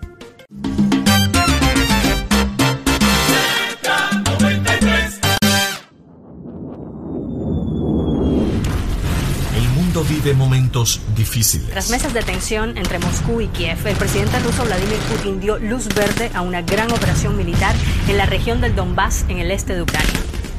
Es momento de unirnos como hermanos y pedir la paz del mundo. Oración por la paz en Ucrania y la paz del mundo. Especialmente por Ucrania y Rusia, que sufren un dramático momento de tensión. La creciente tensión entre Ucrania y Rusia ha convertido a esta región en el principal foco de interés mundial. Z93 se une en oración por la paz mundial, porque todos fuimos creados como hermanos. Somos la Z, tu emisora nacional de la salsa. Estás con Nación Z Nacional por el Habla Música y Z93. Aquí estamos, aquí estamos mis amigos Nación Z Nacional. Soy Leo Díaz, junto a Gabriel Rodríguez Aguiló. Gabriel, son las nueve y media de la mañana y ya tú sabes cuál es el procedimiento aquí a esta hora. Hacemos la recomendación de almuerzo para ir picando ese estómago. Dale, dispara. a mitad de semana hay que darle un poquito fuerte y, yo vengo de un encierre, así que eh, yo quisiera encontrarme hoy con unas costillitas asadas, barbecue. Uh con, con, unos tostoncitos por el lado y un aguacate. Ahí paramos, ya con eso y un juguito de China para la vitamina C, para mantenerla ahí. Oh, suena bien, suena bien, suena muy bien. Costillita, hace tiempo no le meto. Zulma hace unas costillas, mi hermano, que el huesito se le sale ¡pap! Ave María. Eh, no, no, no. Esa es la que es, esa es la que es. Eh, no, no, tremendo. Hoy no va a poder ser, ¿verdad? estamos trabajando, pero, pero los fines de semana a veces le, metemos caña bien duro. cada, vez que, cada, vez que, yo traigo el menú escucho gritos por ahí en la producción. No, no, no. Aquí, aquí todo el mundo espera que lleguen las nueve y media a ver cómo vamos a cucar el estómago. ¿Sabes qué? Probablemente, probablemente esté almorzando en un lugar hoy donde hacen cabrito. Así que probablemente, si hay cabrito, le, meto caña. Bueno, pero, pero si no, esa recomendación tuya está, está extraordinaria. Un cabrito con arroz con tocino también va. Sí, muchacho, eso es, eso es. Mire, eso es, eso es comida de los dioses, de verdad que sí. Mira, Gabriel, vamos a hablar de Salina. Pero mira, Leo, eso no se puede bajar con, un, con jugo de China. Bueno, pues de toronja. pues de toronja, de toronja. No te ponga, no te ponga desobediente civil, no te ponga eh, de toronja. Si no es de China, de toronja.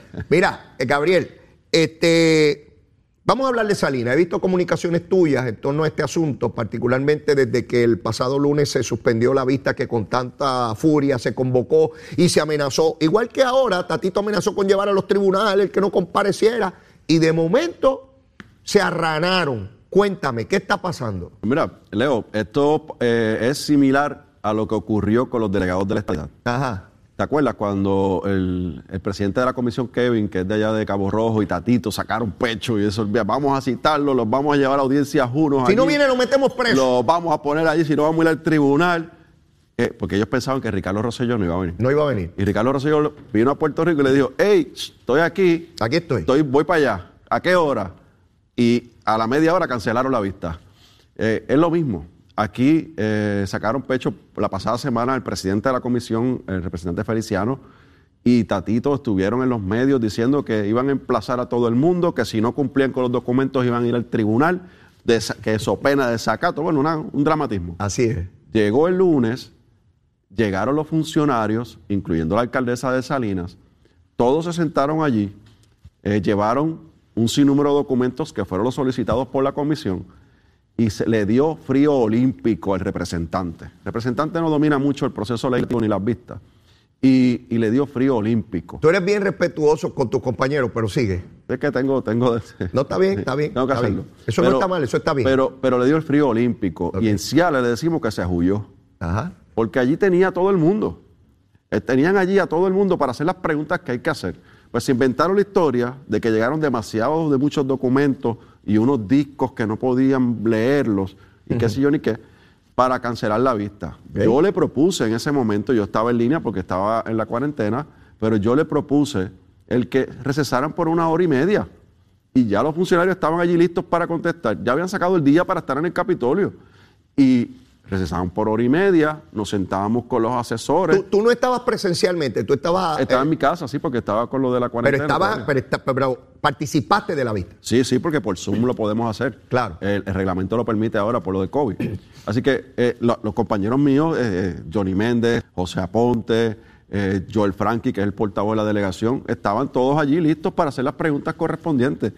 Pero ¿sabes qué, Leo? Aparentemente en esos documentos que se entregaron, algunos por la mañana, otros ya se habían entregado con anterioridad, parece que vieron cositas que no le gustó y que le llamaron la atención y que se preocuparon. Se preocuparon tanto, Leo, que la vista se suspendió por la mañana a las 10 de la mañana y la alcaldesa de Salinas estuvo en el Capitolio, en la oficina de la compañera Estrella, que es representante de, de Salinas también, igual que en el mito, estuvo hasta las 3, 4 de la tarde encerradita por allí dando, dando vueltas por el Capitolio. ¿Por qué? ¿Qué estaban buscando en esos documentos? Pues yo te puedo decir, Leo. Por ejemplo, hay un documento que ya se ha hecho público donde establece que en el 2014, ya, ya estaba la alcaldesa en su silla, la secretaria municipal emitió un endoso para que una persona se pudiera conectar al sistema eléctrico para un vagón o para un trailer. Lo, tenemos nosotros en producción, por favor, si, si me traen el documento que presentamos ahorita para que aparezca en pantalla. Es un documento público, pues está en los documentos públicos. Exacto, exacto. Ahí está, lo tienen ah. en pantalla el documento. ¿Cómo, ¿Cómo la alcaldesa explica que la señora Reyes Santiago, secretaria municipal, a nombre del municipio de Salinas, y si buscan el logo que está en la parte de abajo y en la parte superior de esa carta, eh, ¿cómo, la alcaldesa justifica que el municipio de Salinas dio ese en el 2014. En el 2014. Pues son preguntas que tenemos que hacer.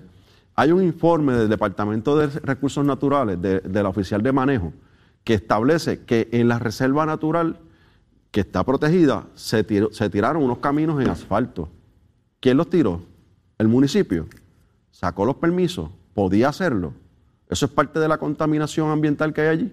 El municipio de Salinas asfaltando un mangle. Eso es lo que dice el informe, que ese informe que dice allí. Y hoy, a las 10 de la mañana, que habían convocado y en la misma vista dijeron, antes de cancelar, de suspenderla, dijeron, vamos a una comisión total, vamos todos para allá, vamos a, bueno, vamos a Comisión total son los 51 representantes. Completo, con poder, con el poder que, te da una comisión total, que es el hemiciclo constituido en, en, la zona donde se cite.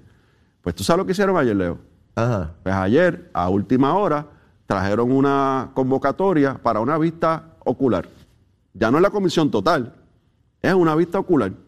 Entonces yo confronto al presidente de la Cámara para récord y le cuestiono que qué pasó, qué pasó con la comisión total, por qué están limitando a, los miembros de la comisión y no a todos los, legisladores con la potestad que da la comisión total. No le quedó otro remedio que decir, no, no, están todos invitados, todos pueden ir, todos pueden participar, eh, pero es una, vista pública. La realidad, Leo, es que eh, eh, ellos tienen grandes preocupaciones aquí la alcaldesa, cuando las primeras entrevistas que hizo la alcaldesa, me acuerdo que le, trató de echar la culpa a, Machargo y al secretario. Bueno, originalmente dijo que ya no sabía de ese lugar ni lo que estaba pasando allí. Y, le trató de echar la culpa a recursos naturales. No, esos recursos naturales que resuelvan, él, tiene que resolver con justicia, eso no somos nosotros. Pues sabes qué, Leo, y tú lo dijiste aquí temprano hoy. Para, para poder dar un permiso en Salinas, tiene que pasar no por la agencia de permisos estatal, es por un consorcio y el consorcio está autorizado en dar la permisología, pero también puede eh, suspender permiso. Entonces, ¿quién es el consorcio? Tú lo dijiste aquí, el alcalde de Villalba, el alcalde de, de Cuamo, el alcalde de Calley, oye, y la alcaldesa de Salinas. Salinas. Eh, son los cuatro que están en el consorcio. Y yo pregunto, ¿ellos han hecho alguna gestión afirmativa para cancelar, cuestionar, auditar esos permisos? Buena pregunta. Buena pregunta. Ya, no solamente lo que permitieron, una vez supieron, hicieron algo afirmativamente para corregirlo. ¿Qué han hecho? Porque a Machalgo lo tiraron al mangle. Entonces, yo te adelanto que en esos documentos, los cuales ya estamos revisando, hemos revisado, aparentemente y con bastante certeza, hay documentos falsificados que se dieron como parte de la permisología para obtener la conexión de, acueducto del agua potable, de acueducto y de energía eléctrica, que en ese momento era... Hubo unos traqueteros que falsificaron documentos, hay unos traqueteros ahí. Ah, entonces la pregunta es, ¿esos documentos fue que los sometieron eh, falsos, los lograron engañar a las agencias y al consorcio? ¿O es que hubo un peaje para que se diera esos permisos a pesar de que eran documentos falsificados? Son preguntas que tiene que contestar el consorcio. Sí, seguro. Tiene que contestarla y la alcaldesa tiene que contestarla. Así que ella se la trató de lavar las manos. Ella trató de salirse de, la controversia diciendo que eso le tocaba a Machargo, que era el responsable. Y la realidad que cuando hemos seguido indagando en este asunto, el municipio está vinculado directamente con, lo, con, con eh, el impacto ambiental, eh, como ellos dicen, la masacre ambiental que ha ocurrido allí, porque ellos fueron los primeros que desde el 2014 comenzaron a dar endosos y autorizaciones para las conexiones que se hicieron allí. Y que corroboren, Gabriel, si bajo el mandato de la alcaldesa es que coge fuerza todo ese desarrollo allí. Claro. Mientras estaba el gobierno de Alejandro García Padilla. ¿Cuándo fue que se dieron las transacciones grandes de movilización de tierra, de relleno, de construcciones.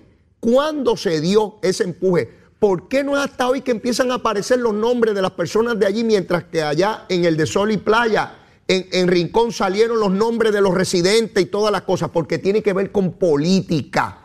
Hay que ver quiénes estaban. Y yo he preguntado en este programa unas cuantas veces si la alcaldesa tiene algún relacionado a ella que haya gestionado los permisos de agua y luz para esa zona. La alcaldesa tiene un montón de cosas que preguntar, pero hay sectores de opinión pública que hablan de solamente Machalgo. Si Machalgo tan pronto llegó, hay comunicaciones de él a la Autoridad de Energía Eléctrica y a Justicia bajo Wanda Vázquez. Correcto. Él mismo tan pronto llegó, él no llegó en el 2014, ni en el 15, ni en el 16, ni en el 17, ni en el 18, ni en el 19, el 20 cuando llega. ya tienen comunicaciones, pero Machalugui es el malo. Y a la alcaldesa no le preguntan nada como la tortuguita de Sobando, porque esta pobre señora, bendito sea Dios, que le han construido aquí en el Mangle. hay otra pregunta. A esta comunidad que es una invasión donde se cometió una masacre, vuelvo y cito las palabras de los amigos de la comisión, el presidente de la comisión en la Cámara, de la masacre ambiental que ha ocurrido allí. Allí hay una familia, allí hay unos, unas personas, generan, generan basura.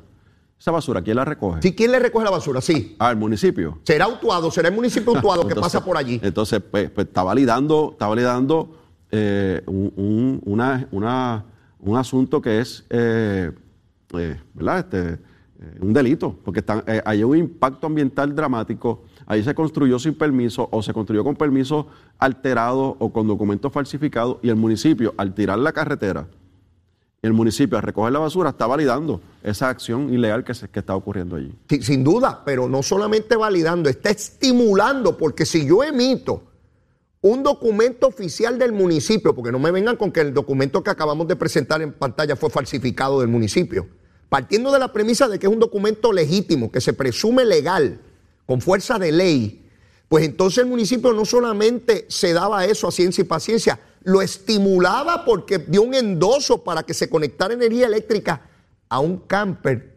en un, en un mangle. ¿Cómo es posible que, que, no haya gente de la opinión pública que vaya allí donde la alcaldesa y le diga, mire, ¿por qué usted miente? ¿A qué usted le tiene miedo? ¿Por qué usted miente descaradamente a este pueblo? Si desde el 2014 usted pedía permiso, usted arreglaba calles, usted ayudaba, recogía la basura, embreaba y empezó diciendo que no sabía lo que ocurría allí, Gabriel. Y la última pregunta que ha trascendido en el día de hoy es si algún político de esa zona ha realizado actividades de recaudación de fondos en esta área. ¿En el Mangle? En el Mangle.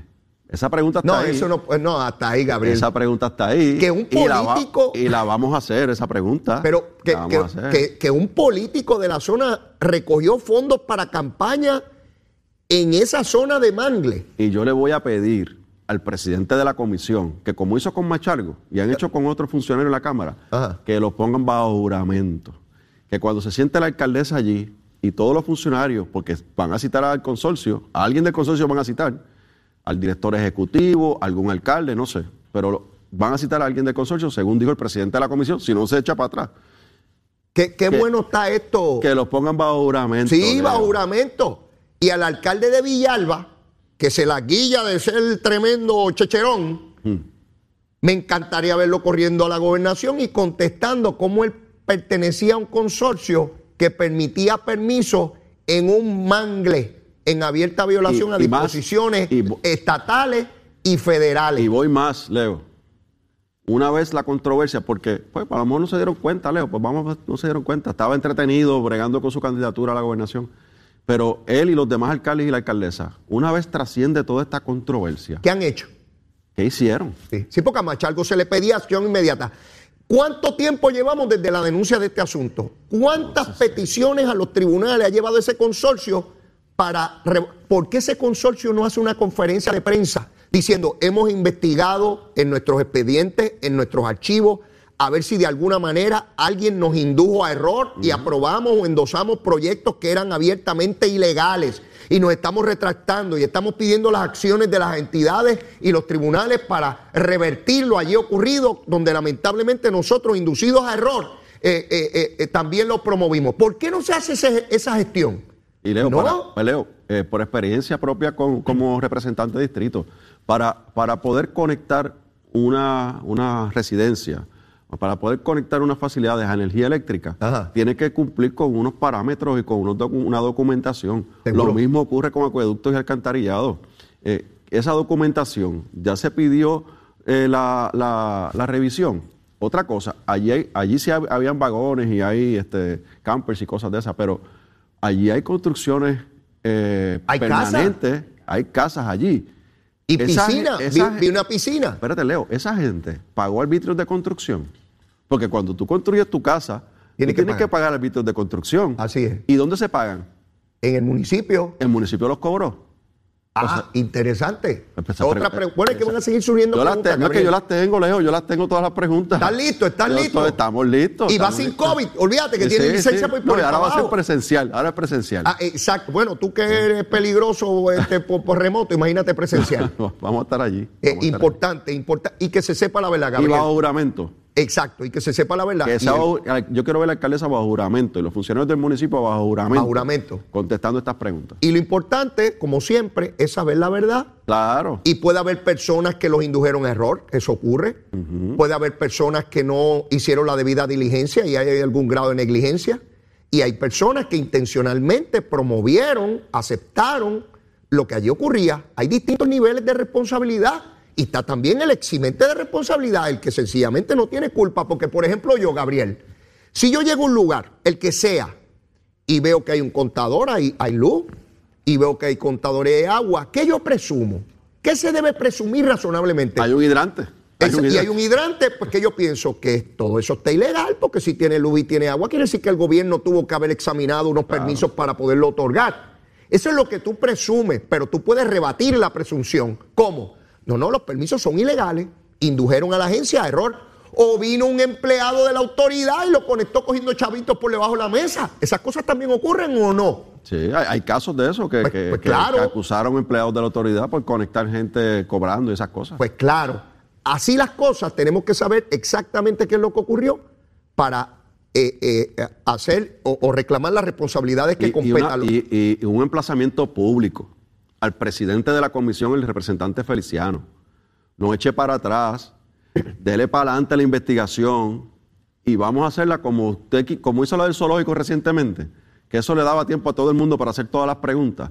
Pues vamos a hacerle igual en Salinas, que todo el mundo tengamos el tiempo, que no se nos limiten las preguntas y que los que estén allí ten, contesten bajo juramento las preguntas que tenemos que hacerle, particularmente al municipio de Salinas y su alcaldesa. Feliciano va a hacer lo que le pida Tatito. A mí me habían dicho que Feliciano no tenía mucho aceite en la lámpara y ya lo corroboré, lo vi en sus expresiones. No hay, no hay mucho aceite.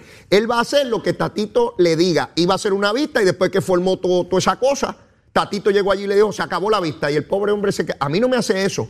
Si yo presido una comisión, pregúntale a Cucusa, pregúntale a Cucusa. Si yo presido una comisión y determiné que este es el curso a seguir, ese es el curso a seguir. Y con mucho respeto al presidente, y podemos debatir lo que sea, pero yo tengo la responsabilidad sobre esa comisión. Pero cuando tú tienes a una persona como Feliciano, bendito, que está allí, todavía está alegre porque salió legislador, se mira en el espejo por la mañana y no se halla.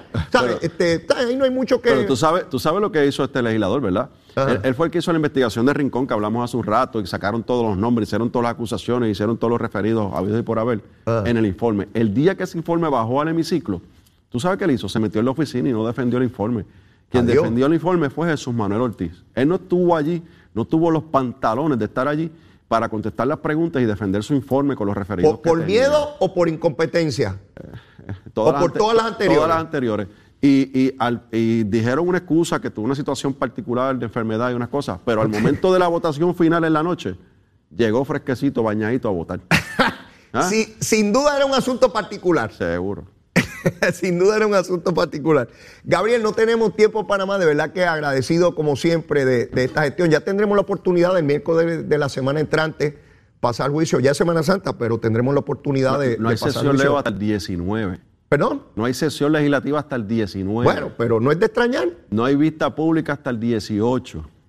Así que los que nos están preguntando qué va a pasar con la eliminación del arbitrio a la gasolina. La crudita. Pues no va a pasar nada en la Cámara hasta el 19 porque se fueron de receso nuevo. En otras palabras, los que nos ven y nos escuchan, usted que está pagando ese montón de chavos en la, gasolinera por, por la gasolinita, sepa que hace rato se pudo haber aprobado eso y usted se debería estar ahorrando unos chavitos pero no se lo está ahorrando porque Tatito no acaba de darle paso a la medida. Mire, para que vea cómo es ese muchachito, para que estemos claros de dónde estamos. Gabriel, Agradecido, hermano. Siempre, siempre. Muchas gracias a Gabriel Rodríguez Aguiló. Mire, y antes de despedirme, tenemos que ver qué está ocurriendo en el tiempo, en el tránsito, ver cómo están las cositas a mitad de semana. Vamos con la que sabe, Carla Cristina. Cristina informando para Nación Z Nacional. En el tránsito, el flujo vehicular está operando con relativa normalidad a través de toda la isla, con tránsito moderado en las vías principales de la zona metropolitana. Al momento no se han reportado accidentes graves ni fatales que alteren el tránsito significativamente. Sin embargo, en lo que va de año se han registrado 61 fatalidades en las carreteras, por lo que la Comisión para la Seguridad en el Tránsito reafirma su recomendación a los conductores para que respeten los límites de velocidad y las leyes de tránsito. Ahora pasamos con el informe del tiempo. El Servicio Nacional de Meteorología nos informa que para hoy se espera que durante horas de la mañana tengamos aguaceros dispersos en el área este de Puerto Rico y que en la tarde, como es costumbre, la actividad de lluvia se concentre en el área oeste del país. Las temperaturas alcanzarán los altos 80 grados en áreas bajas y costeras y los medios 70 en las montañas más elevadas del interior. Además, hoy continúa vigente el riesgo moderado de corrientes marinas para todas las playas de Puerto Rico, excepto las de la zona sur de Rincón. El mar continúa picado con olas de hasta 5 pies provocadas por el viento que se está moviendo a una velocidad de hasta 20 nudos. Por ello, se exhorta a los operadores de pequeñas embarcaciones a que ejerzan precaución al navegar. Les informó Carla Cristina. Yo les espero mañana en otra edición de Nación Z y Nación Z Nacional que usted disfruta a través de Mega TV, Z93 en radio, la música app y nuestro Facebook Live. Buen día.